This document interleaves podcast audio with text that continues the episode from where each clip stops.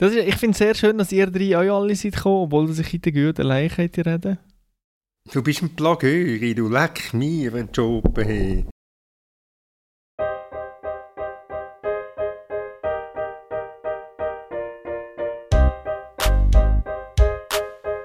Sieben Runden sind gespielt in der Super League.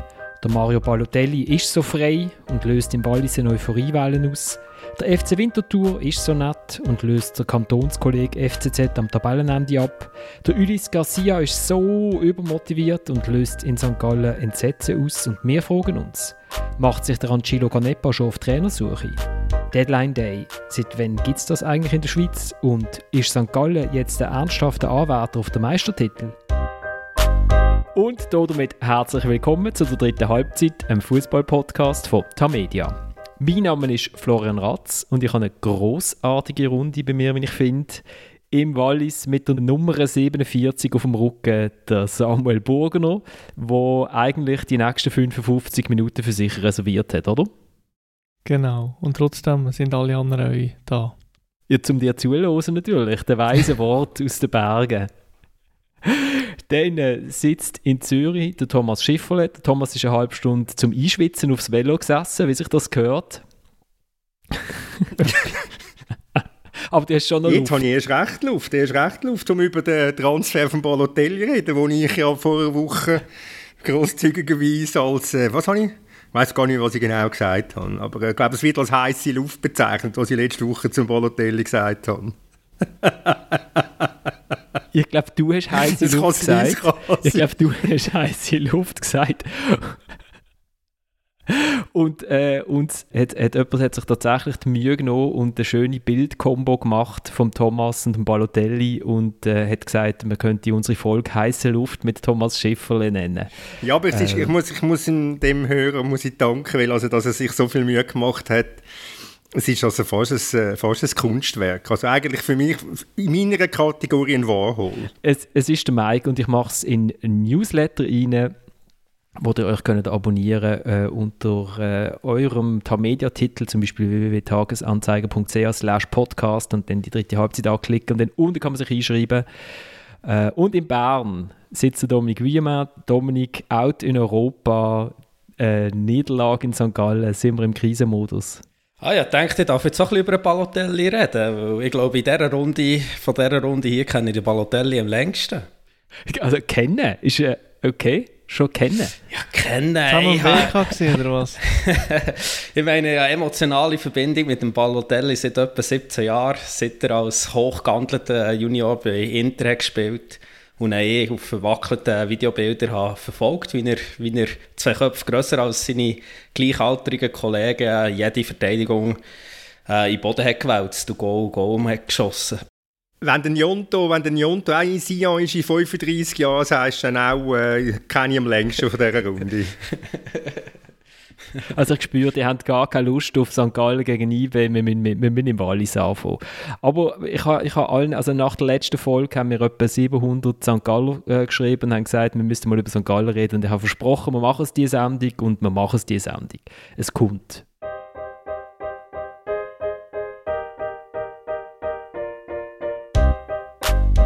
Uh, Bart and uh, his father have been speaking with me for a long time. And uh, um, the option of coming uh, in a good team in Swiss in a league that I don't know, especially also close uh, to my house and in a, in, a, country like Swiss that um, let the people live a little bit more than other countries. And that was the, the first choices and the way they approached me, it was very good. So I was um, like 98% from the first time I spoke with them sure to come here.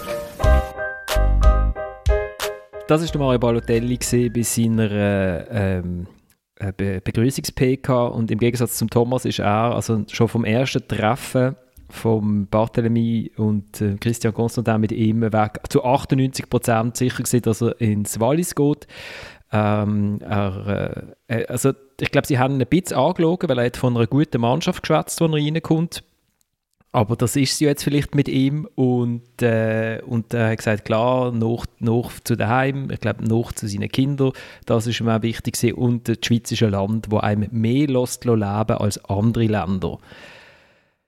Und jetzt, Samuel, deine 50 Minuten. Wir schalten dann wieder ein zu St. Gallen gegen. Wo anfangen? Wo anfangen? Das ist ja die, die, die ganz grosse Frage in diesem umspannenden Kosmos. Ähm, ich glaube, wir müssen ganz kurz zurück in die 90er Jahre. Ähm, okay, es geht wirklich 50 Minuten. Der, ich gehe einen Kaffee rauslassen und einen Tee und dann nochmal einen Kaffee und dann nochmal einen Tee. Ist gut. der große DJ, Publizist und Denker und Autor Roger Willemsen hat mal gesagt, dass seine größte Fehler war, dass er irgendwann um äh, 1990 in die Ferien ist gegangen, wo nachher Gorbatschow und die Auflösung der Sowjetunion und so weiter und, und was die Auflösung von der Sowjetunion für die Weltpolitik bedeutet hat, ist ungefähr die Größenordnung, die der Balotelli für das Wallis hat. Und mir ist es ähnlich gegangen wie dem Willemsen in dem Moment, wo das wirklich heiß ist worden, an dem Deadline Day bin ich leider Gottes nicht im Oberwallis gewesen, sondern irgendwo in Napoli am Strand mit einem Negroni und hat gemerkt, oh shit, das verdichtet sich. Gut. In dem Moment, wo das fix ist worden, wo die Meldungen auf Twitter sind, ich getrudelt, bin ich bei ASC Napoli gegen Lecce gewesen. Also mindestens mein Körper ist da gewesen. Im Kopf bin ich natürlich im Tourbillon schon gewesen. Und äh, in dem Moment wird der beste Text geschrieben, wo, wo nie wird erscheinen oder, oder auch nie ist auf, auf Papier oder Bildschirm ähm, gekommen. Und ja, hat er natürlich einfach nachdenken. Und bei der Tatsache am Samstag an das Spiel und dann ist es so gewahr geworden, was da passiert. Also das Tourbillon ist wieder mal voll, das hat es lange nicht mehr gegeben oder fast voll gewesen. Äh, es war eine wahnsinnig feierige Ambiance. Äh, der Fanjob war völlig überlaufen gewesen. Es hat Musiker und DJ und ganz viele Leute und Raclette und Pizza und Bratwurst und Papi Papo. Ähm, aber der Mario Barotelli war nie gewesen. Beim Einspielen ähm, ist er nicht gesehen. Und es war alles so ein bisschen bizarr gewesen und die Leute haben sich gefragt, ja, was soll das alles? Und gibt es jetzt eine große Präsentation? Und die Präsentation hat es dann nicht gegeben vor dem Match. Gut, irgendwann hat er sich auf die Bank gesetzt und man hat wenigstens gewusst, er ist da, physisch. Ähm, und ist der Match losgegangen und das ist, das ist völlig eine andere Geschichte, aber eine der besten halben Stunden, die der FC Sion in den letzten zehn Jahren gespielt hat. Ich habe das Gefühl gehabt, vor dem Fernsehen, ich habe das Gefühl gehabt, jeder von den Wallis, also von den Sittern, der hat dürfen spielen, hat wollen Mario Balotelli zeigen, dass er im Fall auch kann shooten kann. Genau. Also das habe ich im Ernst so gedacht. Das ist ja der, da, da schaut jetzt jemand zu, wo, wo andere Sphären vom Weltfußball gesehen hat und, und jetzt will man dem schon zeigen, dass man euch etwas kann und, und dass er in ein Team kommt, wo eben, ja, etwas kann. Wie immer, wir sind in vier gegangen und so weiter. Und irgendwann äh, kommt der Mario Balotelli zum Einläufen in der zweiten Halbzeit und, und der läuft so und es ist bei noch ein bisschen runtergegangen und haben gesehen und, und in seiner körperlichen Masse, die er hat, also man sieht, er hat noch 10 oder andere Kilo zu viel auf der Rippe, und, und nachher halt, ja, der, der Schalk, das Lächeln mit dem Publikum, aber auch einfach die, die ewige Melancholie in seinem Gesicht und die grosse Trauer, der ewig Verschriene. Und das war für mich wirklich ein sehr besonderer Moment. Gewesen. Also, das meine ich ganz im Ernst. Der FCSIO hat mir sehr viele schöne Momente geschenkt mit einer ganzen Köpsigen und so weiter. Und das ist schon nochmal eine Kategorie von wow, also das ist jetzt wirklich wahr. Das gibt's. Und äh, entschuldigt, dass ich jetzt gerade ins Reden komme, der wird er eingewechselt, 65. Minute. Ich habe es äh, als relativ früh empfunden, wenn man so gehört hat, wie fit das er soll sein. Ist reingekommen, verstolpert der Spalla. Also okay, gut. Ähm, aber sehr bald hat er äh, sehr gute Momente, wo, wo, der, wo der Mitspieler lanciert, wo der gute Querpass macht und so weiter, wird auch steil geschickt, ist gefault worden, hat den Freistoß, wo er auf das Goal bringt, hat die mit einem Hackentrick um ein Haar äh, noch selber das Goal geschossen, hat am Schluss nochmal eine Chance, ähm, holt sich eine gelbe Karte äh, und vor allem er bewegt sich kaum einen Meter. Also es ist wirklich, es ist wirklich sehr interessant zu sehen. Er, er, er trabt über den Platz und es ist wie, man ist wie so ein bisschen, mindestens im, im Defensivverhalten, äh, wie eine Person weniger als FCC. Also da müssen jetzt dann ein bisschen mehr laufen, der Vereine. Ähm, aber man hat in diesen Szenen definitiv gesehen, da hat jemand, da ist jemand Weltklasse. Vielleicht nicht mehr in der Physis und vielleicht auch nicht im Kopf, aber am Fuß ist er Weltklasse. Ähm, und dann gewinnt der FC Sion das Spiel und das Stadion rastet völlig aus und, und alles ist schön und gut. Und es ist so lang, jetzt so schwierig und mühsam und schrecklich gewesen, äh, in dem Tourbillon-Stadion rund um den Club und das ist ein famoser Abend gewesen. nach dem Spiel sind die ganzen Leute vor dem Stadion gewesen, niemand ist heimgegangen, es war äh, DJ und äh, viel Bier und große Stimmung und, und alle haben um den Bus umgestanden und auf den Mario gewartet. Und er ist aber leider zum Hinterausgang raus, in einen Mercedes eingestiegen und alle Kinder sind nachgelaufen und haben sich um den Mercedes äh, gerankt. Und ja, also ich bin sehr berührt gewesen. Dominik, bist du auch berührt gewesen, wo die, die Jugendheld offensichtlich äh, äh, jetzt in die Schweiz gekommen ist? Also was bedeutet das für die Super League? Ja, also ich meine, es ist wirklich, äh, ist wirklich ein sehr cooler Transfer. Ähm, und ja, also er ist sicher auch der grösste Transfer, von, wo der Constantin tätigt, oder? Er hat mal den Gattuso geholt. Ja, er ist sicher noch deutlich erfolgreicher als der Balotelli, aber der Balotelli hat halt das besondere Etwas, oder? Er ist ein Stürmer und schlussendlich setzt ein Stürmer, Offensivspieler im Fußball, setzen, äh, setzen die Glanzlichter. Und er hat halt auch noch die ganz spezielle Persönlichkeit. Ich meine, die Nonchalance oder äh, so ein bisschen die Trägheit manchmal schon, die jetzt Samuel hat be beschrieben. Ich meine, die hat er schon als 17-Jähriger gehabt bei Inter, wo er da an der Seite von Ibrahimovic, dem Crespo, dem Adriano im Sturm hat gespielt. Und man hat schon dann gedacht, ja, manchmal wäre man gerne rütteln oder wäre in seinen Kopf reingestiegen und hätte ihm mal ein bisschen da alles gerade biegen dass er wirklich tut, wie, man, wie er sollte. Er hätte sicher viel mehr rausgeholt aus seiner Karriere, weil das Talent, ich meine, das hat er wirklich. Er hat eine ungemeine Physis. Er wäre eigentlich auch noch schnell, wenn er, wenn er durchtrainiert ist. Und ich meine, am Ball, am Ball kann er sehr viel. Also, er hat natürlich viel mehr können aus seiner Karriere rausholen als mit 32 beim FC Sion zu landen. Das ist, das ist natürlich auch klar. Aber trotzdem, ich meine, der Balotelli, das ist ein Name, ähm, er kann immer noch wirklich Glanzlichter setzen. Ich meine, sein Goal, das er im Mai geschossen in der türkischen Liga, siebenfach Übersteiger, hinten er die Beine verkreuzt, der Rabona nennt man das, mit dem Ausserist, ähm, so ein Goal geschossen. Ich weiss noch, ich war dann in den USA, gewesen, gerade auf einem Golfplatz in Florida und äh, mein Spielpartner ist, äh, ist Amerikaner der eigentlich nichts mit Fußball am Hut hat.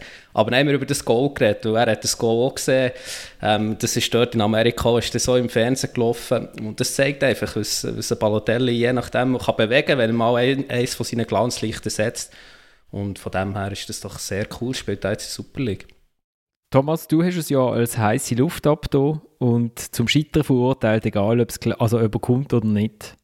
Ja, jetzt tun wir mal noch warten. Also ich meine, ähm, das ist die, der Zürcher Überschwang, den ihr jetzt gehört. Das ist der absolute Zürcher Überschwang. Ich meine, äh, wir sind halt alles jetzt ein bisschen äh, FCZ und FC Winterthur geschädigt.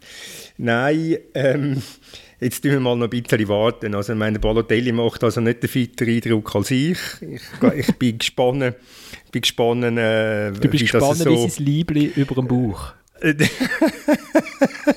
also ich bin, ich bin leicht erstaunt gewesen, wo ich, wo ich gesehen habe, an der Seitenlinie stehen, welche Masse das da jetzt auftaucht. Wirklich, ist also noch ein bisschen anders, hat anders ausgesehen als an der Pressekonferenz.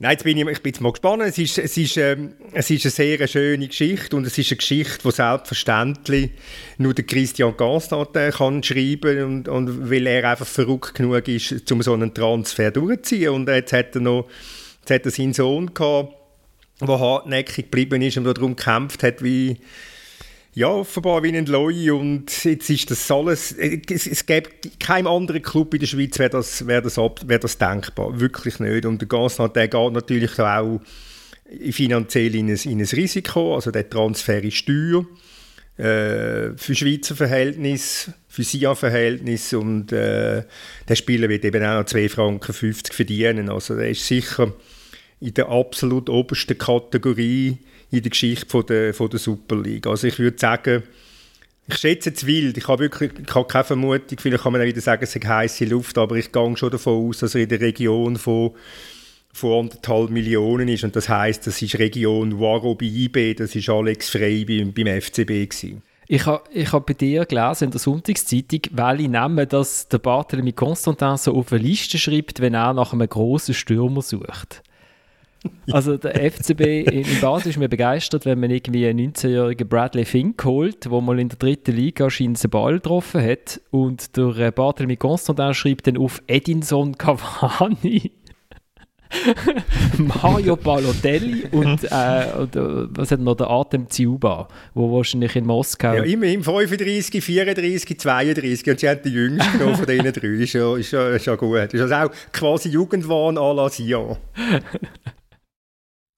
Ja, ich meine, das ist ja die, die grosse Fähigkeit von der Familie Constantin, ist, dass man gross kann deichen und dass man ins Sphären deicht, wo andere überhaupt nicht der Mühe haben, nur schon Gedanken äh, entstehen Und äh, wenn wir vielleicht noch ein paar andere Sachen sagen zum ganzen äh, Transfer. Die Absturzgefahr, wo die Geschichte birgt, ähm, die macht es natürlich nochmal wahnsinnig viel spannender. Und ich habe gedacht, wie der so über den Platz trabt, okay, es läuft jetzt alles für Sion in diesem Spiel, aber spielt mal irgendwo auswärts in Lugano im November, in Luzern, ich weiß nicht wo, es läuft nicht so gut und, und der andere trabt da vorher irgendwo um, was das der Einfluss auf die Teamdynamik hat und so weiter. Also da erwartet ist so viel äh, Interessantes in diesem Transfer und darauf freue ich mich extrem. Ähm, Warte Constant ist natürlich schon noch interessant. Ähm, wenn man es im grossen Kontext sieht, er hat versucht, vor einem Jahr einen Nachfolger aufzubauen mit dem Chelsea Fernandes. Das hat nicht funktioniert, weil der Chelsea Fernandes gemerkt hat, dass man Geld bringen und nicht Geld verdient, wenn man im Walliser Fußballclub verdient. Und ich erinnere mich, ich bin im Mai beim Constant auch vorbeigegangen, bin in seinem Büro gewesen, er lockerlässig Füße auf den Tisch und hat angefangen reden und hat seinen Abschied zum irgendwie 15. Mal angekündigt und hat das auch mit dem Eltern erklärt und es ist tatsächlich wahr, Christian Gosnat wird nicht mehr ewig FC Sion-Präsident sein. Sein Sohn wird es wahrscheinlich auch nicht werden, weil er halt einfach in einem Immobilien- und Architekturgeschäft nicht so bewandt ist und selber nicht die Mittel kann aufbringen ähm, und der Christian Gosnat hat nachher gesagt, es gibt jetzt zwei Möglichkeiten. Entweder gehen wir am Sommer in die, äh, zwei Ligen tiefer runter und machen etwas auf Amateurbasis oder wir machen noch eine kleine Afterparty. Und die Afterparty dauert noch drei, vier, vielleicht fünf Jahre und dann ist fertig. Mit Constantin im Wallis. Und das ist so die Perspektive, die wir jetzt haben. Und, und das ist mir in den letzten Tagen wieder so bewusst worden. Also der Christian Constantin investiert nochmal Geld. Und ich meine, es ist noch François Moubange, der gekommen ist, ehemaliger Nationalspieler. Mit dem Villain Cyprien ist äh, ein sehr begabter Franzose engagiert worden. Die Mannschaft kostet relativ viel Geld. Jetzt kommt der Balotelli-Transfer, der alles stoppt. Also der Christian Constantin ist wieder am Hebel und, und er ist bereit, Geld zu investieren und er ist bereit, eine verrückte Geschichte zu schreiben.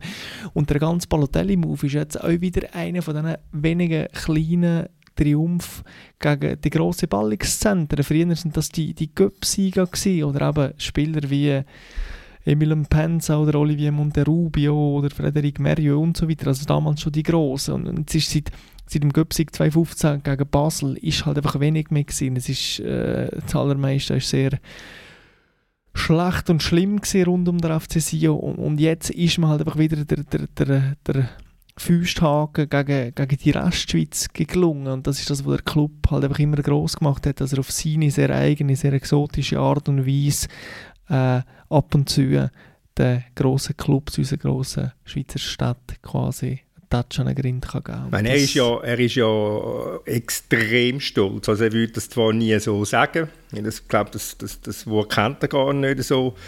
Aber wenn man mit ihm redet, er platzt fast. Er platzt fast. Aber meine, die finanzielle Seite ist natürlich schon sehr, sehr speziell in Sion auch. Ich, ich habe mit ihm mal im Frühling die, wo die, wo die Swiss Football League Finanzkennzahlen bekannt gegeben hat habe ich mal die Rechnung bei ihm angeschaut und er hat mir mal erklärt beim FC Sion, oder was das für den FC Sion bedeutet oder vor allem für ihn bedeutet. Ich meine, es sind langfristige Verbindlichkeiten von 30 Millionen. Die deckt er.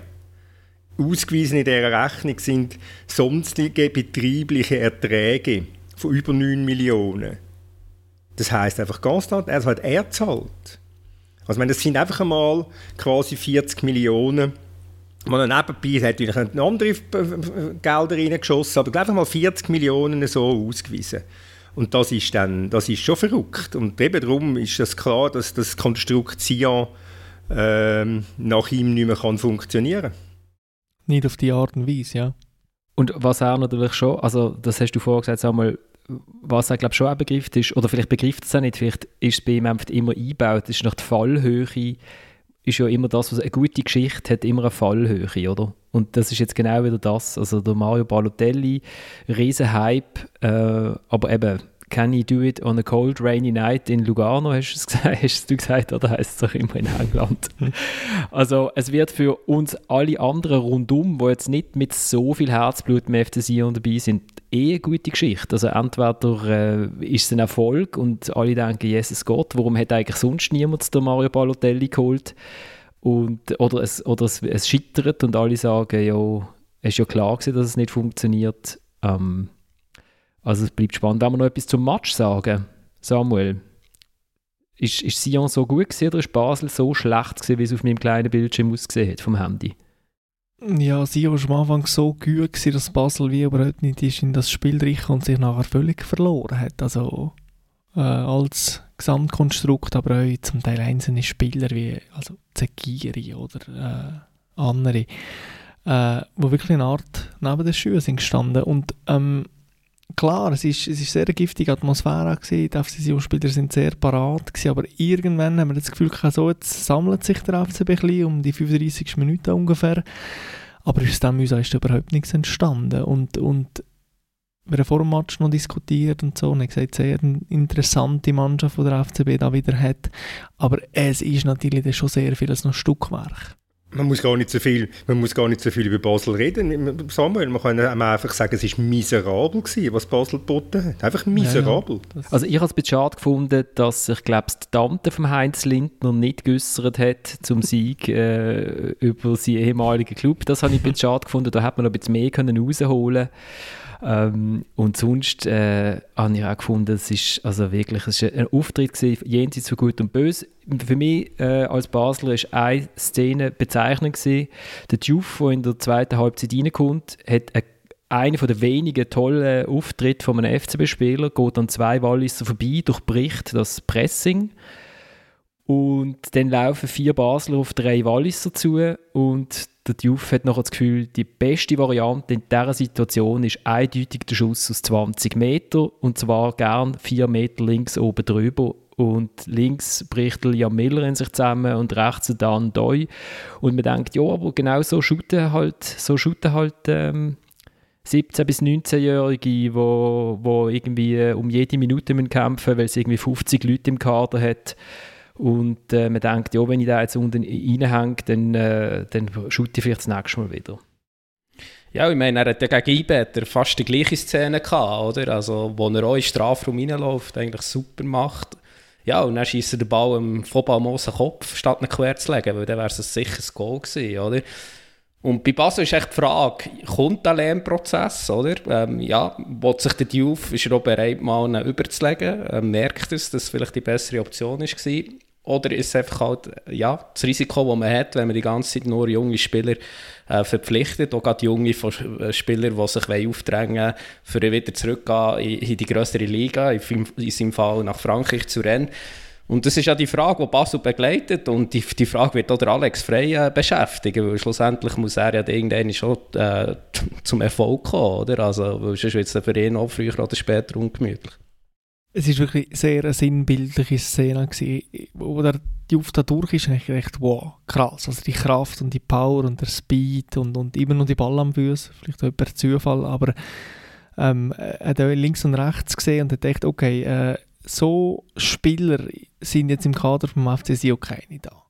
Und gleich hat man einfach gemerkt, okay, es funktioniert wie zusammen nicht. Und dass man in dem Moment besser postierte Kollege dermaßen ignoriert, das hat für mich sehr etwas Sinnbildliches gegeben. Gut, wir, wir lassen den FCB mal FCB sein. Und, und ist Sion jetzt ein Spitzenteam? Ganz kurz einmal, da müssen wir noch weiter. Es ist so viel gelaufen eigentlich in dieser Woche. Auch sonst noch. Ich glaube, die Frage kann man jetzt noch nicht beantworten. Äh, ein Spitzenteam. Ich habe vor der Saison gesagt, dass es eine gute Saison wird sein. Davon bin ich immer noch ernsthaft überzeugt. Ähm, äh, eben, Vilan Cyprien ist jetzt noch verletzt, kommt irgendwann noch. Der Rest vom Team ist äh, eingespielt. Mit dem Trainer scheint das sehr gut zu funktionieren. Balotelli kann er tatsächlich das ein oder andere Spiel, wo vielleicht knapp ist, noch entscheiden. Ähm, also mindestens ist es interessant und immerhin sind jetzt schon elf Punkte auf dem Konto. Beim FCB sind es ein paar weniger und beim FCZ euch. Also irgendwann müssen euch da mitspielen, gezwungenermaßen und vielleicht ist es das ja tatsächlich der FC Sion. Dominik, du hast ja auf der Freitag noch einen Text geschrieben. Ich habe ein paar Ziele dazu ähm, beigetragen, wovon die Hälfte der Ziele dann nicht mehr gestimmt haben, weil der Wilfried Njomto irgendwie am, äh, je nachdem, es war noch lustig gewesen, jedes Medium hat eine andere Minutenzahl angegeben. Also ich, ich habe das Mail irgendwie am, wann hast du geschrieben, Thomas? 01 34. 34, ich habe es 32 bekommen und der NZZ offensichtlich 36. Und irgendwo also, habe ich gelesen 33. oder 3, vielleicht ist der NZZ... vielleicht haben sie jeden, weißt, vielleicht sie jedes Mail einzeln verschickt. Also. zukleben noch, so wie früher noch so mit, mit dem mit dem äh, Mit der Taubenpost, genau. Ähm, nein, äh, Deadline Day, also seit wann ist denn das etwas in der Schweiz? Das hat es doch eigentlich gar nicht gegeben und jetzt, also und der FCB, wenn er am, am, am letzten Tag, letzte Saison, hat er ja 45 40 Spieler noch geholt, äh, irgendwie 3 für 2 Aktion. Äh, diesmal war es nur einer, gewesen, aber die Social Media Abteilung ähm, hat dann das Gefühl, es ist noch eine gute Idee, als Hashtag Deadline Dave anzumachen, wenn er noch einen holt. Also, seit, seit wann gibt es das in der Schweiz? Ja, also mir denkt, das ist das Jahr einem wirklich so ein bisschen bewusst geworden. Also eben, ja, Basel ähm, von einem Jahr, das hat auch zu reden gegeben mit ihren x Transfers, ähm, die sie da tätigt. Ich glaube vier oder fünf sind es gesehen. Ist einer von denen eigentlich noch in Basel, hat er irgendwie Spuren hinterlassen? Ich weiß es gar nicht, oder? Unter anderem ja der Portugies, den wir jetzt gerade wieder zurückgeschickt nach Ende Woche. Entschuldigung. Genau, ähm, ja, ich meine, aber ja, wie alles. Also es, es schwappt halt irgendwann auch noch über, über die Alpen in die Schweiz, oder? Also man schaut halt immer ein bisschen drum herum, was rundum passiert. Und ich meine, gerade in der grösseren Liga ist der Deadline Day ist ja schon seit, seit Jahren ein Event an sich. Also es ist wirklich, ich meine, Fernsehsender übertragen, auf Twitter hat man alle Sekunden irgendein Update zu einem Spieler. Und immer wieder gibt es so coole Geschichten, wo man sich dann fragt, ja, also ich meine jetzt in dem Fall von Leeds, oder? Also dann kommt in am 31. August kommt in den Sinn, ja, Mann, wir brauchen jetzt wirklich noch einen Stürmer. Ja, also möchten wir den Dieng von Marseille. Ja, also, äh, der Dieng äh, möchte eigentlich gerne auf England fliegen, dann kommt noch so dazwischen, wo jetzt auch noch am 31. August äh, daran denkt, dass man Stürmer braucht. Der Dieng sagt, ja gut, ich bleibe lieber in Frankreich. Also ähm, braucht Leeds einen anderen Stürmer, kommen sie halt wieder zurück auf einen Njonto. Okay, holen wir halt den Njonto und ähm, ja, und Nizza, der Dieng, äh, fliegt dann noch durch einen Medizintest und ist jetzt weiterhin in Marseille. Und dann fragt man sich ja, das sind Clubs, das, das sind x Angestellte und fragst dich manchmal schon, was da so ein bisschen läuft. Und es gibt dann noch ein schönes Video vom Njonto, wie er jetzt Leeds so ein durch durch, Club, durch das Clubgelände geführt wird und unter anderem kommt er zum Jesse Marsch, ähm, Trainer von Leeds, der redet so ein bisschen mit ihm, oder? Und das ist irgendwie auch noch so ein bisschen bezeichnend. Ah, sagt er, ah ja, du kannst ja gut Englisch und, ah, und Deutsch kannst du auch noch, oder? Und irgendwie so, ist zwar auf eine Art herzig, er geht ihm die Werbe, aber da fragt man sich ja auch, also hat sich der Typ irgendwann mit dem Spieler schon beschäftigt? Oder stellt man ihm da jetzt einfach einen her und, und gut ist und jetzt, jetzt schaut man mal, was, was dabei rauskommt. Ja, er hat sich ja mit dem beschäftigt. Er hat ja an einer Pressekonferenz gesagt, ja, der Villignomto ist schon gut, der kommt bei uns in die U23, wenn er kommt. Das war vor zwei Wochen, gewesen, oder? Und jetzt ist er der einzige Stürmer, den sie geholt haben, nachdem man irgendwie wochenlang geschrieben hat, man will unbedingt noch einen Stürmer holen. Also, man denkt nämlich schon, aber wobei wir kennen es ja auch, oder Thomas? Also ich weiß es nicht, ich, wenn ich einen langen, großen Text vor mir habe, ich schreibe ja auch immer auf den letzten Drucker. Ich habe, ist das irgendwie prokrastinieren, die auch so ein bisschen vor sich an in diesen Transferzentren? Oder haben wir einfach die Hoffnung, oh, der Preis geht dann irgendwie noch ab oder geht irgendwie noch, noch auf? Und wie viel hat jetzt der FCZ eigentlich bekommen für den Jonta? Du hast ja mit dem Angelo Canepa Kontakt. Ja, man sagt so Grössenordnung 5 Millionen, das ist plus Beteiligungen, Weiterverkauf und Bonuszahlungen, die sich ja eingebürgert haben. Ähm, ja, und das ist, das ist natürlich ein ein riesiges Geschäft für den FCZ, muss ich sagen. Also das ist äh, jetzt wirklich riesig, weil ähm, ich habe ja da schon gesagt, ich, ich zweifle, ich habe meine, meine Zweifel sind grösser beim Njonto, dass er nicht das Talent hat, das andere in ihm sehen. Ähm, ich glaube, ähm, der, der, junge Mann, der weiß gar nicht, wo er hinkommt. in was für eine Welt das jetzt der da kommt, was die Premier League bedeutet. Ähm, in England haben sie es ganz, ganz sehr speziell nicht gern, wenn ein Spieler dauernd schauspielert und den toten Mann markiert und wenn er abläuselt wird, dann, dann schon quer durch die Luft fliegt. Das mögen sie in England nicht und das wird, werden sie dann ziemlich schnell einmal austreiben dort. Und er wird vor allem von der Physis wird er, ähm, wird er also überrollt werden. Und ich weiß nicht, wie geschickt das, das ähm, dass es aus, also aus seiner Sicht ist es wahrscheinlich schon geschickt, weil er hat, jetzt hat er mal in fünf Jahren einen schönen Vertrag. Aber ich weiß nicht, wie geschickt das es ist, für seine, für seine Entwicklung dorthin zu gehen. Ich meine, es sind schon andere Schweizer oder andere Spieler aus der Schweiz, aus der Schweiz Jugend übergegangen und sind, äh, sind aufgelaufen. Es ist ja Wahnsinn, wenn man bedenkt, wieso die Diskrepanz zwischen dem, was der Njonda für den FCZ effektiv geliefert hat und wie viel das er jetzt einspielt. Das finde ich schon famos.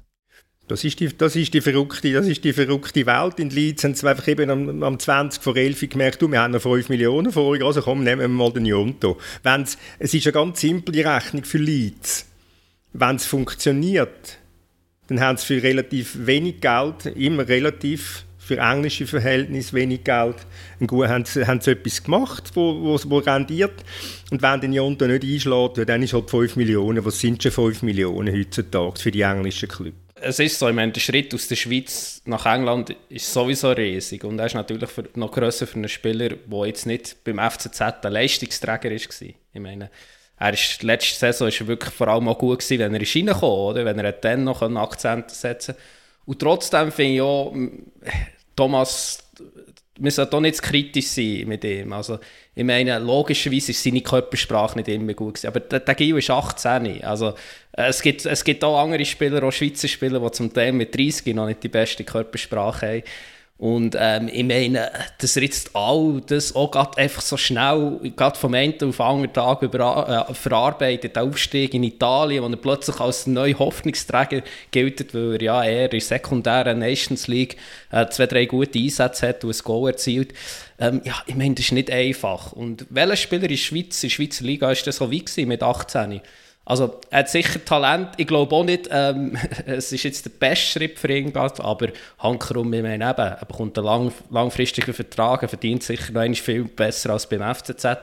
Und da finde ich es immer schwierig, so ein aus der Ferne zu urteilen, ja, sollte man machen oder nicht. Aber sehr wahrscheinlich droht ihm auch im, im Winter ein Leihtransfer zum anderen Club, wo er sich mal muss aufdrängen muss. Also, also IB St. Gallen kommt, wir, wir aber jetzt sind wir halt gerade beim FCZ. Was einfach wirklich großartig war, ist, äh, am Samstag FCZ Lugano 1 zu 2 gegen Goal in der 90. Minute. Ein ganzes Stadion in Schockstarre. Irgendwie der Trainer äh, sieht aus, wie wenn er jetzt gerade in Tränen ausbricht. Man hat wirklich, äh, und das meine ich jetzt äh, völlig ohne Ironie, man hat richtig Mitleid gehabt mit dem Franco der dort gestanden ist. Ähm, äh, die Mannschaft getraut sich nicht äh, zu den Fans und dann gehen irgendwie die Lichter aus und ich hacke noch irgendwie die letzten Ziele rein. Und wer rennt auf den Platz? Mit dem breitesten Strahlen und mit halt irgendeinem Bub, der noch irgendwie, weiß auch nicht, irgendwann abgefangen hat, Wilfried Njomto für, ein, für ein, also noch, noch für das letzte Selfie, oder eben nicht Selfie, sondern ein Foto mit dem Kind im letzten Grund. Man denkt so, ja, tipptopp, er hat, er hat einen Absprung geschafft dort und der Club, und der Club in, in Scherben. Ähm, genau, also gehen wir halt schnell in den letzten Grund.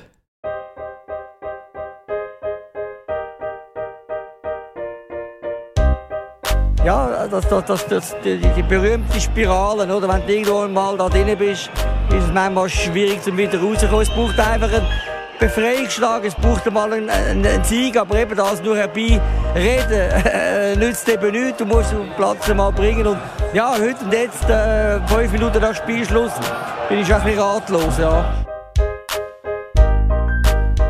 Angelo Ganepa, äh, gerade nach dem 1 zu 2, er hat gespürt, äh, er muss jetzt vor der Fernsehkameras stehen, wenn, man, wenn er nochmal schnell 15 Sekunden zurückhüpft und nochmal in den Hintergrund loset, gehört er vor da rausruft, wenn ihr euch darauf achtet, wo von der Südkurve gekommen sind. Es ist wirklich ein sehr, also die, die Minute, die 90. Minute und dann noch die 5 Minuten Nachspielzeit und dann die Viertelstunde nach Schlusspfiff es war schon eine sehr, sehr spezielle Atmosphäre in dem Stadion. Äh, ich, also eben zuerst das Goal, dann die Kameras, vom, wo, wo gnadenlos auf, auf der Foda zoomen, wo dort, es gibt auch ein Foto von, von Kisten, wo man so sieht, wie er wenn man wirklich das Gefühl hat, er ergibt sich jetzt irgendwie im Schicksal. Wir haben ja unter der Woche, Thomas, wir haben ihn am Mittwoch, Mittwoch, Dienstag, Mitt, Mittwoch, Mittwoch getroffen, ähm, wo er uns einmal erklärt hat, dass er völlig überzeugt ist, dass er die Mannschaft in die Spur reinbringt und so. Äh, und dann ist es so still in dem Stadion nach dem Schlusspfiff. Also so still, wie es eigentlich in einem Stadion mit 10'000 Leuten wirklich ganz, ganz selten ist die Mannschaft hat sich so angeschlichen Richtung Südkurve, hat sich aber irgendwie nicht richtig getraut, dort zu gehen. Dann kommen die Foda rausrufen, der Canepa vor der Fernsehkamera.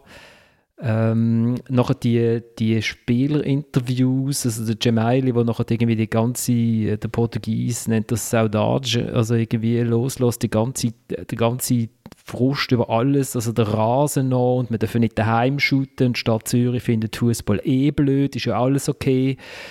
Ähm, der Janik Brecher, wo, wo irgendwie sagt, ja, wir sagen eigentlich immer das Gleiche, aber es ändert sich nichts und es muss sich jetzt endlich mal etwas ändern und, dann der Trainer, der sich dann irgendwie so halber gefangen hat und wieder von Arbeit schwätzt. Ähm, ja, man hat das Gefühl, es ist gerade recht viel, recht viel aufgebrochen. Ja, ich meine, es ist ja, wo wir ihn getroffen haben, ist er ja sehr, ähm, für, für, seine Verhältnisse wahrscheinlich, hat er sich ja sehr zugänglich gezeigt, oder? Und ist ja nicht, er hat sich, äh, hat, glaube die Hälfte von der Zeit hat er immer irgendein Lächeln auf der Lippe gehabt, was auch nicht so zu ihm gepasst hat, wo man, so hat man ihn bis jetzt nicht wahrgenommen. Und er ist auch, hat sich auch Gedanken gemacht, da sind wir ja überzeugt, Florian, dass er, wie er, was er will sagen in dem Interview. Und du hast ja auch gemerkt, wie überzeugt oder wie, wie groß die Hoffnung ist, gegen Lugano endlich jetzt mal den ersten Sieg zu holen. Oder? Und, und nachher, nachher verlierst du auf eine Art und Weise, wo halt einfach schon, ist halt schon, schon sehr demaskierend für all die Schwächen, wo die Mannschaft hat, wie viel, ich meine, man kann es unter dem Stichwort abhalten, der letzte, der wirkliche Wille, alles zu machen, um einen Match zu gewinnen oder zumindest nicht zu verlieren, der fehlt eben. Das siehst du bei dem Gegengol, wie da verteidigt wird. Ich meine, beim zweiten Goal an Boran Jasevic, seine Körperhaltung, die würde mich als Trainer zu Weissglut treiben. Dann siehst du Okita, der das leere Goal vor den Augen hat und es fertig bringt, aus fünf Metern daneben zu schiessen. Und ich habe dir ja gesagt, Florian, am Samstagsnacht, wenn ein Haaland in dieser Situation ist, ein Lewandowski in dieser Situation, die wollen das Goal einfach ums Verrecken machen. Und, und, und dem Okita fehlt der letzte Wille. Das, das unterstelle ich, das unterstelle ich diesen Spielern, dass sie einfach nicht das Letzte geben, um zum, um Erfolg zu haben. Ob jetzt das an einem anderen, vielleicht nicht gleich guten Verhältnis liegt zum, zu dem Trainer wie zum letzten, ja, das kann, das kann ja vielleicht sein. Aber es geht ja, es könnte auch um die eigenen Interessen gehen, um die eigenen Interessen wahren. Und das, das ist sicher ein ganz grosses Problem, das du am Samstag gesehen hast. Also ich habe das Gefühl, das Problem ist sehr viel grundsätzlicher und sehr viel gräser und betrifft wie viel mehr der Club als jetzt nur das Team. Ähm, und ich glaube mich auch selber dafür, dass ich das prognostiziert habe, der Absturz vom FCZ, äh, mehrfach. Und für mich ist das so offensichtlich gewesen. Wir haben der FCZ, der letzte Saison jetzt wirklich jedes erdenkliche Quäntchen Glück aufgebraucht hat, wo profitiert hat, dass die anderen sogenannten Spitzenteams wie gar nicht richtig teilgenommen haben an der Meisterschaft. Äh, da haben Spieler beim FCZ eine Überform gehabt, äh, wir haben es fast nicht können glauben. Äh, dann kommt der Sommer, der Trainer hinterlässt eine sehr große Lehre, wenn ich äh, das Gefühl habe, es geht der Asan Sisei, ähm, der jetzt bei Lecce spielt, mit ihm ist wie irgendwie der Marquesano auch noch gegangen. Ähm, es gibt sonst noch eine oder andere Veränderung. Und in dem Moment musst du dir der völlig neuen Konstellation einfach hundertprozentig bewusst sein. Aber das kennt man selber auch im, im Kader oder noch im Rausch von der Meister 4 und von der Bedeutung, die der FCZ in der Stadt Zürich neu bekommen. Also das merkt man, ich bin auch in Zürich am, am Wochenende und, äh, und sehe die FCZ-Liebe plötzlich auf der Straße. Da ist etwas passiert. Das ist äh, so die kulturelle Bewegung, die entstanden ist in einem Meisterjahr. Und jetzt will man natürlich nicht den Moment vergeuden und sagen, loset Leute, wir sind ab sofort kein Spitzenclub mehr, wir haben eine völlig andere Ausgangslage, wir haben einen neuen Trainer, wir haben möglicherweise eine schlechtere Mannschaft. Ähm, es wird nicht mehr so sein, wie es jetzt ist und wir müssen uns nach hinten orientieren. Das kann man ja nicht kommunizieren, völlig klar. Aber ich weiß nicht, ob das intern den Leuten sonnenklar ist, dass das brutal schwierig wird sein. Allein will ja einfach damit muss gerechnet werden, dass IB wieder auf ein Normallevel ankommt, ähm, dass Basel äh, mutmaßlich auch sollte besser sein, wo sie jetzt sind. Also es ist alles so vorhersehbar gewesen. Und ich habe irgendwie das Gefühl, man hat das einfach nicht begriffen. Man begreift es immer noch man nicht. Begreift, man begreift es schon, man begreift schon. Also weißt, du, du, also, ja, man muss jetzt also nicht einmal, man muss jetzt nicht einmal bei Adam und Eva anfangen zum Geschichte erzählen vom FCZ, aber man, man begreift es. 1990 könnte man nochmal anfangen ich finde, lustigerweise, ich finde es ja gar nicht so tragisch. Also der FCZ ist ja, du, findest, du findest es nicht tragisch, weil du nicht, weil du nicht, weil du nicht verantwortlich bist. Du, bist jetzt, du, du schwebst jetzt auf deiner Walliser Wolke 7. Genau. Selbstverständlich. Ich finde es in dem Sinne nicht tragisch, weil der FCZ halt einfach kein Spitzenklub ist. Er ist jetzt unter sehr besonderen Umständen ein Jahr ein Spitzenklub gewesen und jetzt ist es wieder nicht mehr, wie es vorher auch über Jahre nicht ist Es ist gar nicht so viel passiert, das Märli-Jahr. Und ich glaube, das ist den Leuten zu wenig klar. Die, die, die, die Leute im FCZ, im Umfeld, ich kenne ja viele Leute, die da irgendwo noch äh, Fan sind oder wie auch immer, die haben das Gefühl, man hat jetzt den Schritt gemacht zum Spitzenclub, indem dass man Meister ist worden. Nur stimmt das einfach nicht. Ich, ich würde noch schnell auf profane Frage kommen. Ähm, und zwar, ich meine, wenn man so startet als Meister, äh, dann wird der Trainer wir sind ja einfache Gemüter sofort in Frage gestellt. Und Thomas, uns ist beiden äh, etwas aufgefallen, beziehungsweise du hast mir etwas erzählt und ich habe Zeug gehört. Und das, denke mir, gehört auch ein bisschen zu dieser Stimmung rund ums Team. Es werden offensichtlich ganz gezielt Geschichten über den Franco verbreitet. Sie sind noch nicht so viel in den Medien gelandet, aber man hört Sachen, oder? Und wir müssen es jetzt so gar nicht unbedingt ausbreiten, aber das, das ist so ein eindeutiges Alarmzeichen. Und ich glaube, was, als ich gehört habe, von daraus aus der Südkurve, ich bin recht überrascht gewesen, ehrlich gesagt, weil die Südkurve bis jetzt immer extrem hinter dem Team gestanden ist, bei all diesen schlechten Matches, die sie gemacht haben. Und ich habe jetzt das Gefühl, das ist ein Problem, das der FCB nicht mehr hat, weil da shootet ja keiner, wo, wo, wo, wo Deutsch äh, schwätzt oder Basel-Deutsch schwätzt oder in dieser Kurve aufgewachsen ist. Beim FCZ hat es noch, noch richtige Verbindungen in die Kurven rein und offensichtlich gibt es Leute, und ob die Geschichten stimmen, das ist ja völlig egal. Sie werden gestreut und das sagt ja etwas darüber aus, wie die Stimmung ist in, innerhalb vom Club und von der Mannschaft. Sonst was wird denn gestreut ungefähr? Ja, halt, es, wird, es werden Inkompetenzen äh, erzählt, wo man gar nicht kann glauben kann, wenn man weiß, dass der Franco Foda mit dem gesamten Trainerteam ist, kam gegen St. Gallen 2 schauen, um sich auf ein Göppspiel vorzubereiten ähm, kann man sich einfach nicht vorstellen, was, dass das Zeug stimmt, was erzählt wird über ihn. Aber es wird halt mit einem bestimmten Ziel. Es ist ja immer qui bono, wie wir Latiner sagen, gell, Thomas? Wem nützt es? Genau. Ja, aber immer, also weißt, ich habe ja sogar so Geschichten in Bern gehört, oder? Eben. Und wir haben ja auch schon darüber geredet äh, in Fußballsitzung und ich glaube, es ist, es ist dann nicht wirklich nur alles gezielt und davon da will man jetzt hier schwächen und davon da ist unschuldig. Also das denke ich mir, ist das schon ein bisschen zu einfach ich glaube, was er einfach wirklich nicht hat geschafft, ist wirklich ein Team, das vorher eine absolute Einheit war, mit dem Übertrainer Breitenreiter, was wir ja hier an dieser Stelle schon diskutiert haben, dass er das annähernd hat mitgenommen. Also, man hört wirklich Geschichten, dass er wirklich ein sehr Einzelkämpfer ist oder halt noch mit den Leuten, die er dazu hat genommen aber dass da halt schon wirklich ganz früh eine Abkapselung hat stattgefunden von anderen Elementen in dieser Mannschaft und ähm, ich meine, ja, wenn man nicht erfolgreich ist, dann, dann, dann, die, Gräben, die am Anfang vielleicht noch kleine Täler sind, die werden natürlich aufgerissen. Und jetzt ist der gleich mal mehr oder weniger ein Grand Canyon. Und dann bleibt ja, dann kennen wir ja den, wirklich den letzten Schritt, den es im Fußball gibt. Und der betrifft halt immer als erstes den Trainer. Ja, ich meine, die, die, die Frage ist natürlich jetzt im Raum. Was ist schon klar, was machen, was machen Ganepas? Und wer könnte überhaupt in Frage kommen, jetzt den Club zu übernehmen, wo für, für den FCZ finanzierbar ist, wo vielleicht ein bisschen billiger ist als der jetzige Trainer. Ähm, es wird, das sind natürlich schon das ist natürlich sind schon, ist schon sehr elementar. Meine, wie, wie gehe ich jetzt mit dieser Situation um? Ich, wir, haben, wir haben ja lange über das geredet, Florian und ich. Äh, ich meine, es gibt vier Matches jetzt innerhalb von zehn Tagen. Viermal nicht in Zürich, in St. Gallen gegen Arsenal, in Genf gegen Servet, in Boudeux gegen, gegen Glimt. Gegen Glimt. Und haben noch in, äh, auch nochmal auf Kunststraßen in Lausanne im Göpp. Wo man sich kann vorstellen kann, wie, wie geladen das der Sepp Trainer ist von, von Lausanne für den Göpp-Match. Und das sind die vier Spiele, werden entscheiden, äh, bleibt der da oder nicht. Und nachher können wir, können wir anfangen zu spekulieren, wer überhaupt könnte in Frage kommen als neuer Trainer. Oder man dann, ist Nationalmannschaft, dann ist Nationalmannschaftspause. Genau. Da könnte man sich vorstellen, dass vielleicht Kräuter führt, auch nicht so viel Match gewinnt und dann wäre der Marc Schneider vielleicht frei. Aber jetzt müssen wir müssen zu St. Gallen kommen, oder? Ähm, oder ja, nein, wir müssen zu St. Gallen kommen, unbedingt.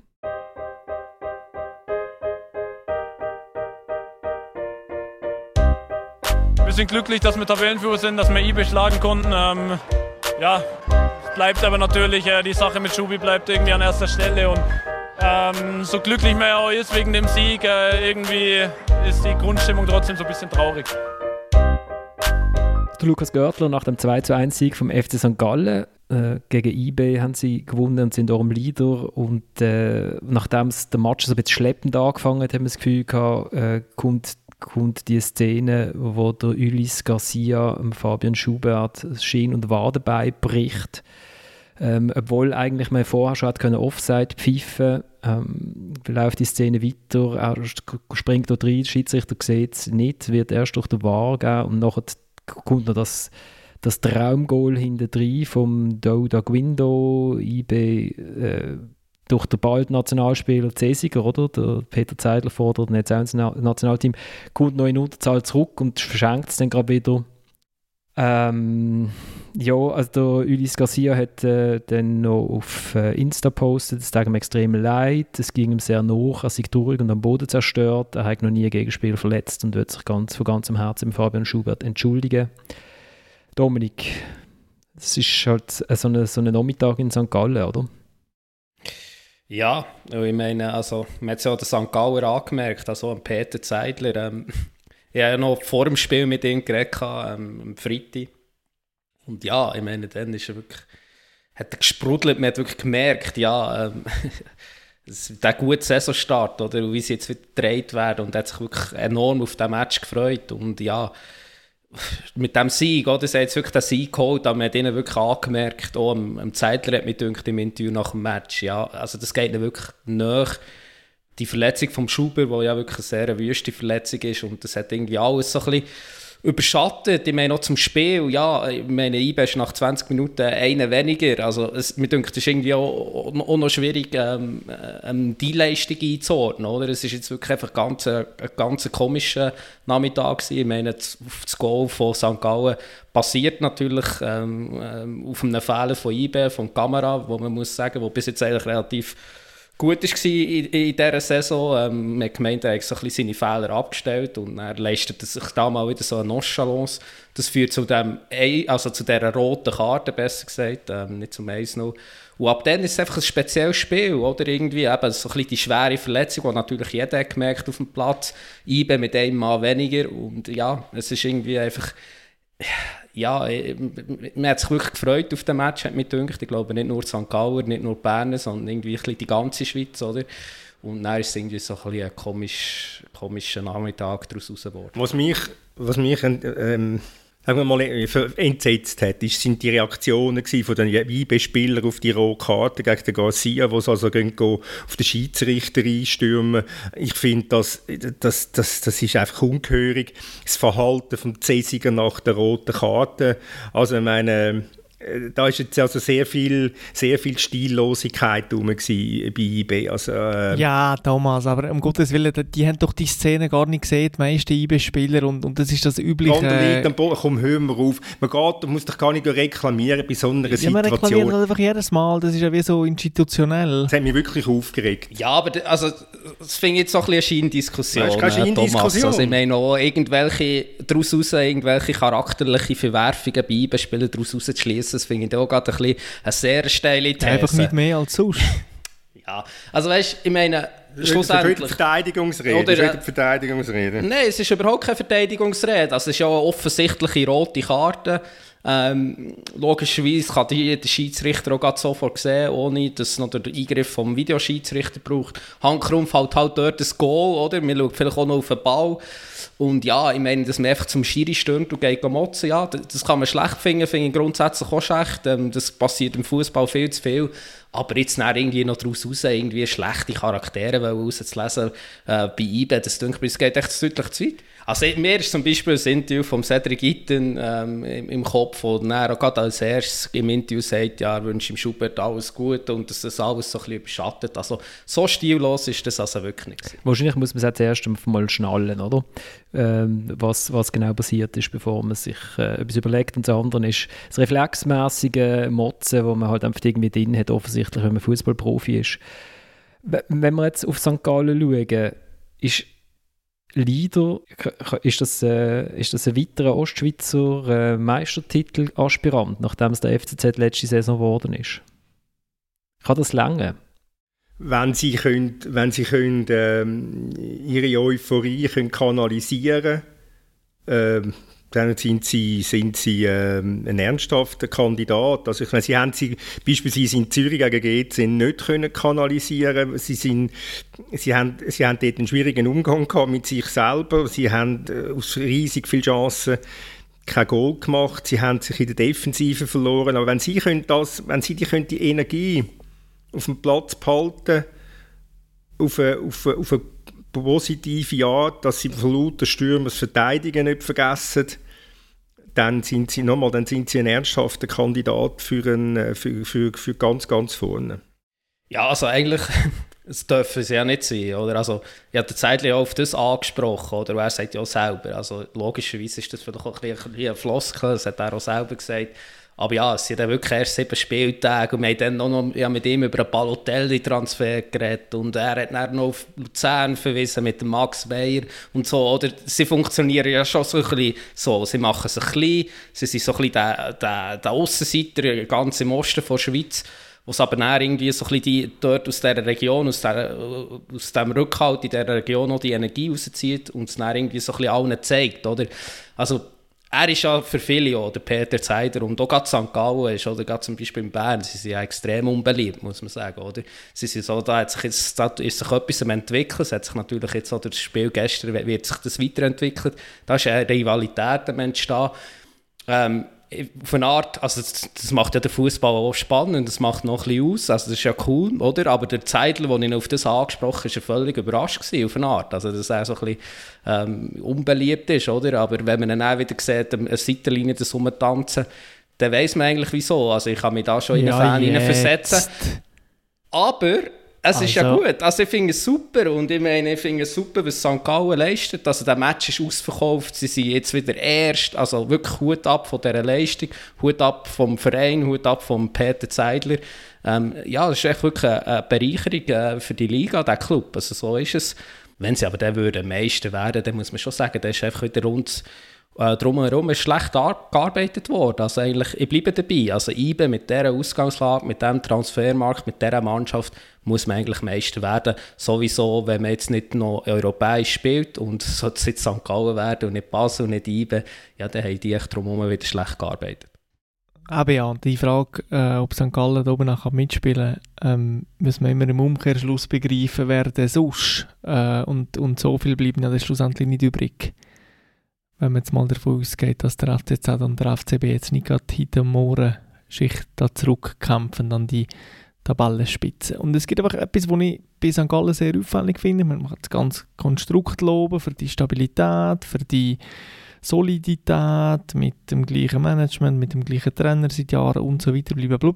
Ähm, das Ding ist, man hat einfach noch auf jedem, in jedem Mannschaftsteil hat man sehr gute Spieler man hat klare Hierarchien, man hat äh, Spieler mit viel Erfahrung dran, man hat junge, äh, aufstrebende Wilde daneben. Ich finde, es ist einfach sehr ein gut zusammengesetztes Team. Und, ja. Wobei, Wobei ich finde, es ist schon kein Zufall, dass man dann irgendwie ein Traumgoal aus irgendwie 30 Metern braucht, um das 1-0 zu schießen. Also sie, sie kommen ja in, zu wahnsinnig vielen guten Situationen im Strafraum innen, aber dort sind sie einfach noch nicht. Also stell dir vor, stell dir vor die hätten, hätten einen Stürmer, wo, wo irgendwie... Balotelli. Ja, sie hätten den Balotelli. Ich glaube allerdings jetzt, dass der Mario Balotelli nicht ganz zum Zeidlerfußball passt. Es ist, es ist möglicherweise das Laufintensiv führen. er läuft mit dem Kopf.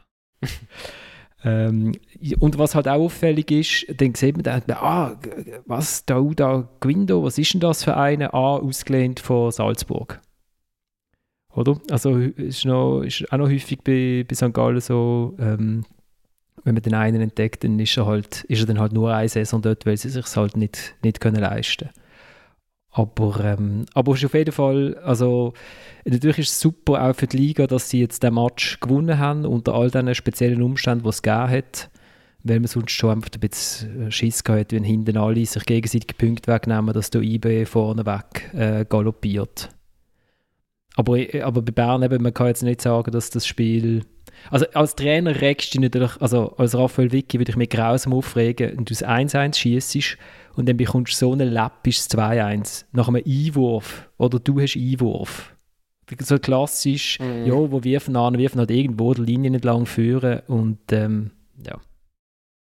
Man muss einfach sagen, dass die Spiele in St. Gallen, die äh, haben, die haben ein unheimliches Leben und die sind jetzt, die sind, die werden jetzt in St. Gallen so richtig als Ereignis auch gefeiert und gesehen und das kann, das trägt die Mannschaft eben auch und das spürst du auch, äh, dass da, was, da, was sich da bewegt. Pech ist, dass auch, also St. Gallen 18 Mal muss auswärts spielen Jetzt ist gerade eine Mail reingekommen vom, vom Werner, der sagt, ähm, äh, das Gefühl hat, dass, dass so eine Grätsche auch vom Gegner irgendwie halt, dass, also wir haben ja schon, haben schon davor gehabt, von den vielen roten Karten, die St. Gallen holt, dass, dass, dass es halt eben auch immer so ein bisschen am Überkochen ist, oder dass es halt vielleicht auch könnte auf den Gegner überschwappen, aber ähm, ich weiß, würde jetzt, würd jetzt ehrlich gesagt die Garcia-Grätsche jetzt nicht unbedingt auf die Atmosphäre in St. Gallen zurückführen. Also lustig, jetzt habe ich gerade gedacht, der Lust hier mit, aber wir pfeifen die ja vorläufig. Nein, nein, es ist wirklich jetzt gerade äh, jetzt gerade reingekommen per Zufall, ähm, wo wir hier am Schwätzen sind. Gut, die roten Karten, die, die sammeln ja jetzt Luzern.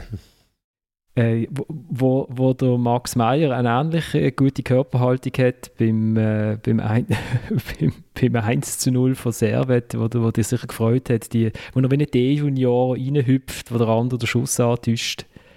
Ähm, auch eine sehr, sehr schöne Szene. Ja, es ist, es ist äh, vorne eben Servet, wo man irgendwie auch nicht so auf, auf der Rolle hatte, und das Gefühl hatte, die haben ja keinen Stürmer, jetzt haben die auch noch schnell. Ist, ist eigentlich auch Deadline Day gewesen, Dominik? Es war ein Tag vorher, glaube ich. Tag also. vorher. Deadline Day minus eins, wie das im Fußball heißt, oder? äh, wo sie den Derek Kutesa zurückgeholt haben und den Enzo Crivelli. Und die zwei haben schon ziemlich schön umeinander gekügelt vorne. Und Servet hat man immer das Gefühl gehabt, wenn die noch jemanden hätten, der das Goal trifft, dann könnte es eigentlich auch noch etwas werden. Und, und dann würde ich noch ganz kurz noch auf den FC Lugano sprechen, aber wirklich nur ganz kurz. Hey, aber die können also auch kügeln. Also, also wenn man, wenn man das jetzt gesehen hat, also man hat manchmal das Gefühl gehabt, ja, sie, sie wissen es glaube ich noch gar nicht, wie gut es die vorne sind, aber also Steffen brauchte 4 Minuten 22 zum Goal schießen, der, der kann, der kann shooten, das weiß man in Bern, das weiß man in Basel.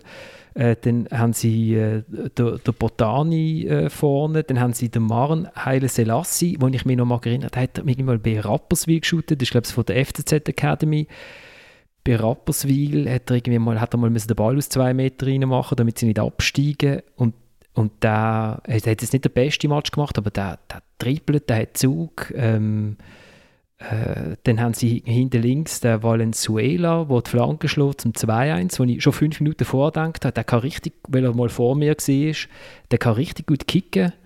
Also, Zellar ist schon noch da, wo man denkt, ja, vielleicht wechselt er, oder? Ja, und dann da die Conchita-Wurst vom Schweizer Fußball, die das Goal schießt, ist also auch immer wieder belebend. Äh, hinten haben sie auch gute Leute. Das ist... Aber das ist auch kein... Conchita-Wurst vom Schweizer Fußball. Wer ist die Conchita-Wurst vom, vom Schweizer Fußball? Oh, wie heisst der? Der Amura? Mohamed Amoura, der ist nur reingekommen. ja. Also. Wieso ist das Conchita? Was? Hat das so eine Schnauze oder was? So eine Oh, muss ich mal das? Foto anschauen. Ja, das ist super. Okay. Aber du siehst schon bei Lugano, was ein kleines Problem ist. Also hinten sind sie ein bisschen gestabbelt. Nein, sie gewinnen, die haben jetzt drei Matchfänge gewonnen. Und wo haben sie die Match gewonnen? Immer weiter weg vom Gornaredo. Cordiere del Ticino hat, glaube ich, heute eine Geschichte drin, wo sich ist der Botan Nein, der Sabatini fragt, ob die Mannschaft nicht echt schon ein bisschen mehr Spettatori äh, ähm, verdient hat. Ja. Ja. Also ich sage, wenn ich Tessiner wäre und im, beim Lugano-See würde äh, wohnen, würde ich vielleicht, wenn es ein bisschen kühler ist und ich nicht nur am See sitze und äh, Negroni schlürfe, würde ich vielleicht doch dort mal vorbeischauen. Also. Wir müssen auch, da, das Big Picture, ich meine, äh, Georg Heitz und Mansueto und so weiter, also die sind ja klug genug und, und erfahren genug, dass sie da nicht jetzt irgendwie in einem Sommer Transferfenster alles auf den Kopf stellen, aber ja schon sehr bewusste Entscheid. Und, und ich meine, der Renato Steffen kommt jetzt auch nicht gerade für lau kicken ins Tessin und äh, ich bin extrem gespannt, was da noch alles entsteht. Äh, und dann noch ganz kurz, äh, GC äh, gewinnt das Derby gegen Winterthur 3 zu 0 und holt damit den FC Zürich vom letzten Tabellenplatz, oder? Ich nehme an, dort sind, haben der FCZ dann noch schnell ein Dankesmail geschrieben und geht nach Niederhasli raus. Winterthur ist ein bisschen Elend. Thomas, ganz kurz, komm von deinem Handy weg.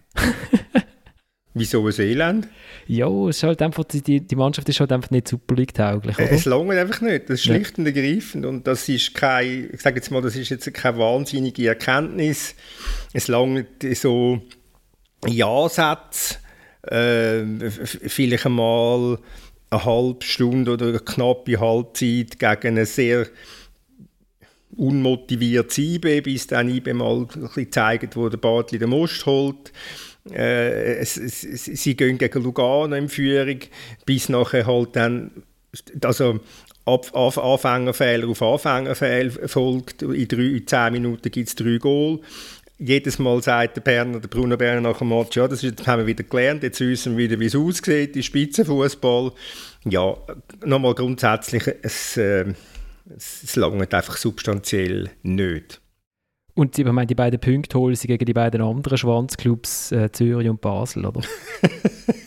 also immerhin Abstiegskampf können sie. Also gegen die verlieren sie nicht, kann man so sagen. Ja, genau. Nein, ja, also das ist meine, die einzige Hoffnung, die Winterthur hat, ist der FCZ und der FCZ, die einzige Hoffnung, die er hat, ist Winterthur. Das ist etwa der Stand jetzt. Gut. Ähm, ja, dann haben, wir's, haben, wir's, haben wir die Stunde hinter uns gebracht, völlig überraschenderweise, obwohl so viel passiert ist, haben wir auch die Stunde. Äh, unter der Woche ist dann wieder Europacup. Äh, Bern bereitet sich in dieser Zeit, kann Bein hochlagern, geht vielleicht ein bisschen, weiß nicht, baden oder so, was macht man? Ist der Aare noch warm genug? Teambuilding, oder? Teambuilding, genau. der Mario Balotelli geht vielleicht einmal, zieht vielleicht einmal sein Ohrring ab, seine Klunker und, und, oder, oder behaltet er die an im Training jetzt? Weil beim ersten Training hat er sie ja nicht abgezogen. Ja, es lohnt sich ja nicht jedes Mal abzuziehen.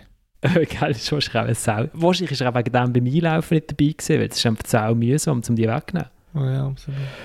Und, ähm, und Basel und Zürich spielen im, im äh, Europacup.